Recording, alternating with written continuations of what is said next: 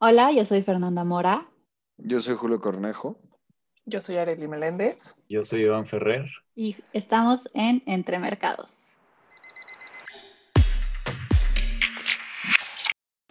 Muy buenas tardes a todos. Muchísimas gracias por sintonizarnos al último capítulo de Entre Mercados de la temporada, probablemente la serie. Queremos antes que nada, antes de empezar con las noticias, darles gracias a todos por los que nos han escuchado, los que han estado con nosotros durante estas semanas. Y pues nada, les debemos un último buen programa, así que arrancamos. Primero, la noticia que parece estar ahorita en todo el mundo, tanto que lo cubrió la BBC, lo cubrió como Forbes y tuvo su aparición en las portadas de New York Times, Washington Post el accidente en la línea 12 del metro y todo esto lo que destapa. El lunes a las 22 horas en la línea 12 del metro de la Ciudad de México, antes de llegar a la parada Olivos, sufrió un colapso. Mientras muchos salían de sus puestos de trabajo, este trágico accidente ha hecho una pesadilla gigante para las víctimas, de las, para las familias de las víctimas. El derrumbe en la línea 2 del metro pone en la mira la política de austeridad que tiene el gobierno, ¿no? La Secretaría de Gobernación, Claudia Sheinbaum, niega que la caída en el presupuesto esté detrás de la tragedia que lleva ahorita 25 personas muertas. Según ella, el metro ha tenido recursos suficientes, no vamos a escatimar nunca con los recursos que se requieran, ha dicho la mandataria este jueves en una conferencia de prensa. Hay que analizarlo, ¿no? O sea, ¿cómo vas a decir que se descuidó el, metro cuando se tienen reportes desde 2017 de que la, la estructura en ese pedazo se veían grietas, no se veía cuidado, o sea, se veía que todo apuntaba a un accidente. Esto hace cuatro años. Sí, y aparte obviamente dicen que le dan su respectivo mantenimiento, pero la realidad es otra completamente. O sea, un mantenimiento no es solo limpieza y decir, ah, sí, ¿sabes qué? O sea, yo voy una vez a la semana y limpio eh, la estación y todo. No, no, no, no, no. O sea, para poder darle un buen mantenimiento es pues completamente estructural, ¿no? El concreto necesita su mantenimiento, el acero, y yo creo que este problema viene desde que lo construyeron, porque cuando este, hacen una estructura, se supone que tienen que hacer un cálculo por lógica, ¿no? Pero, como todos saben, nuestro queridísimo gobierno es algo bastante corrupto y probablemente por reducir costos y meterse más dinero a la bolsa, hicieron las cosas mal. Hicieron los cálculos bien, pero vieron que le pudieran restar y probablemente le restaron de más o X y cosa y es por eso que no está hecho de la manera correcta y es por eso que pasan este tipo de cosas, ¿no? Por no hacer las cosas bien. Sí, claro, cabe recalcar que el metro es de los más transitados metros del mundo, ¿no? Transporta a millones de mexicanos día a día, entonces es necesario, es algo que, como dice Arely, necesita su mantenimiento y pues no sabemos por qué no se le ha dado, ¿no? Cabe destacar que esto se construyó cuando está el que hoy es secretario de Relaciones Exteriores a cargo. Y bueno, Marcelo Ebrard era jefe de gobierno de la capital del país. Y pues esto pone otra tragedia más en la espalda del gobierno de Morena, porque como sabemos, la Ciudad de México en estos momentos es gobernada por Morena. Al menos se espera alrededor de 25 muertos y 80 heridos víctimas de este lamentable suceso.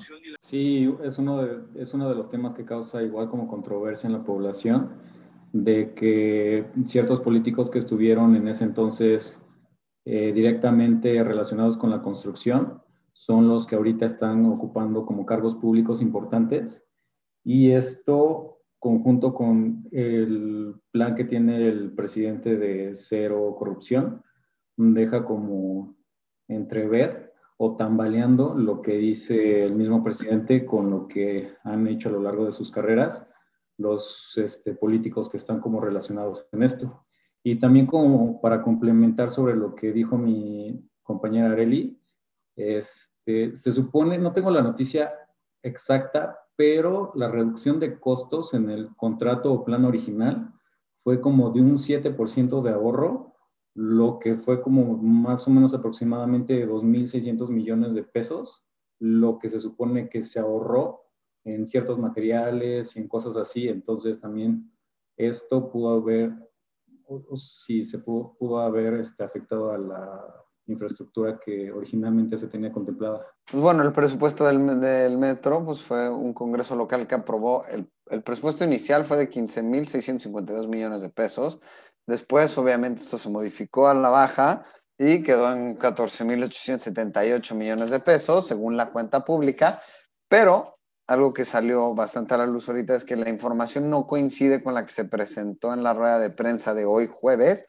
que habla que solo fueron 14.290 millones de pesos de presupuesto para el 2020.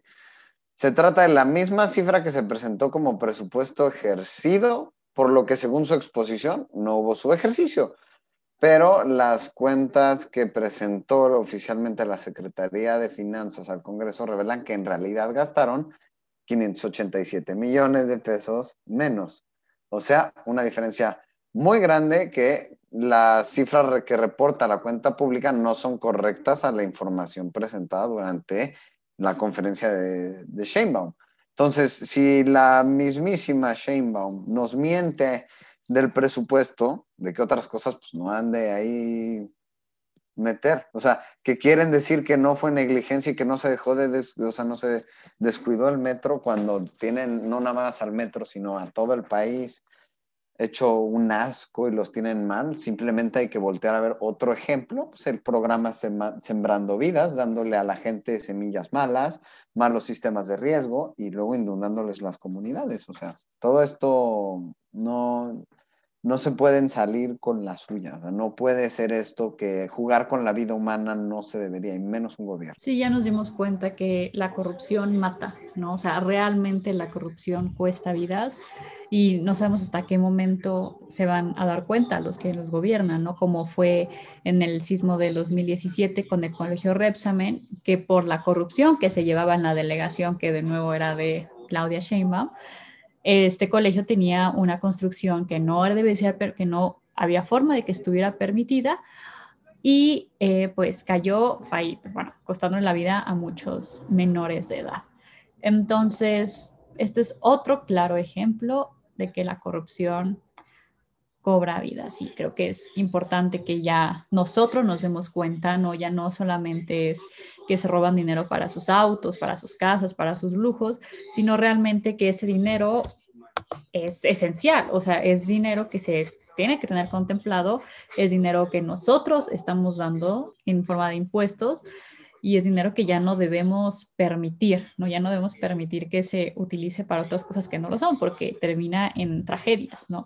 ¿Hasta qué momento vamos a permitir nosotros como ciudadanos que pasen y sigan pasando este tipo de tragedias. Y bueno, en otras noticias, la policía de Colombia hoy responde a las protestas con más balas, más agresión y por el resultado más muertos. El país que ahorita está agobiado por una crisis y la pandemia actual está en indignación porque al menos 24 personas han muerto, mientras que el gobierno sigue reprimiendo con violencia a sus habitantes.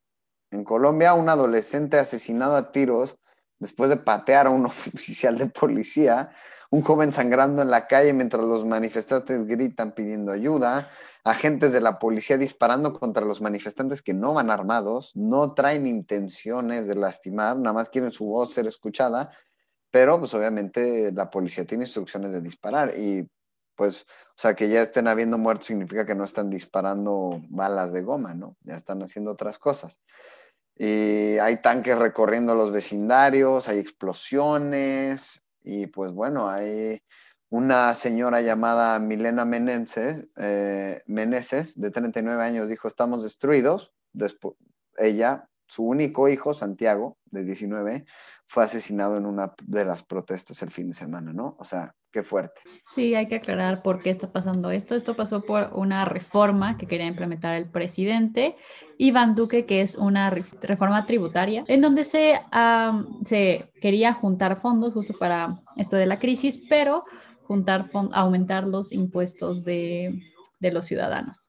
Y en plena pandemia, o sea, el pretexto fue precisamente esto, ¿no? De que ah, estamos en pandemia, necesitamos dinero, vamos a subir este impuesto, pero lo que no, lo que no pensaron es que también los ciudadanos están igual. Absolutamente toda la población está o corta de dinero o ni siquiera tiene trabajo. Entonces, yo creo que esto fue lo que, lo que más afectó, ¿no? El hecho de que en plena pandemia, con poco dinero, se les haya ocurrido elevar el impuesto. Y creo que era incluso en la comida, si, mal no recuerdo. Entonces, también eso es como que bastante impactante, ¿no? O sea, creo que aquí en México no se paga el impuesto ante alimentos y ciertas cosas, pero allá sí y pues se pone más cañón a la cosa. Y es muy triste ver la situación. Incluso hay videos en las redes sociales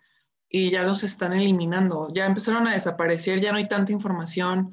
O sea, está en descontrol esto. Las marchas cada vez se ponen más agresivas.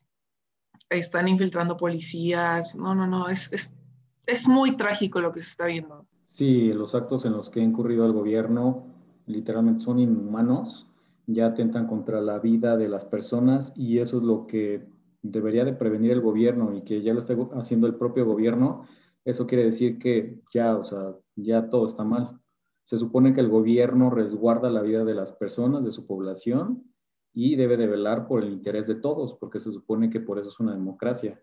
Entonces, este, esto es lo que puede llegar a, a ser la sede de poder de una persona que literalmente quiere imponer su ideología, la forma en cómo quiere hacer las cosas, sin importar nada. O sea, ya se sabe que el... Pero, este, la, el, enojo de, pues de ahora sí que de, la gente y sigue. ¿Por qué? Principalmente por, como ya dijo Iván, por cómo trataron el gobierno a su gente.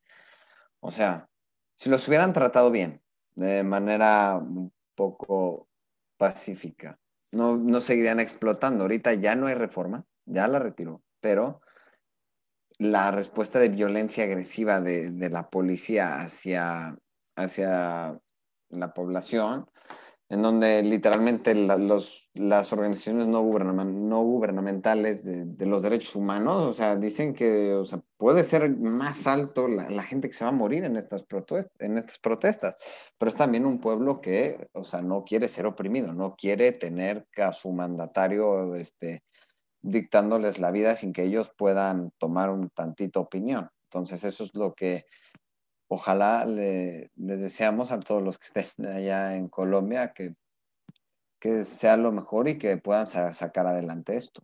Sí, puede ser que echar para atrás la reforma haya sido solamente por la presión internacional de que se llegó a filtrar, quién sabe si en los medios colombianos, pero en, o sea, redes sociales, este, que sufrió como presión del gobierno. Y ahora, por otra parte, si no hubieran existido las redes sociales, no nos hubiéramos enterado nunca o no a lo mejor en la magnitud en lo que llegó de la noticia.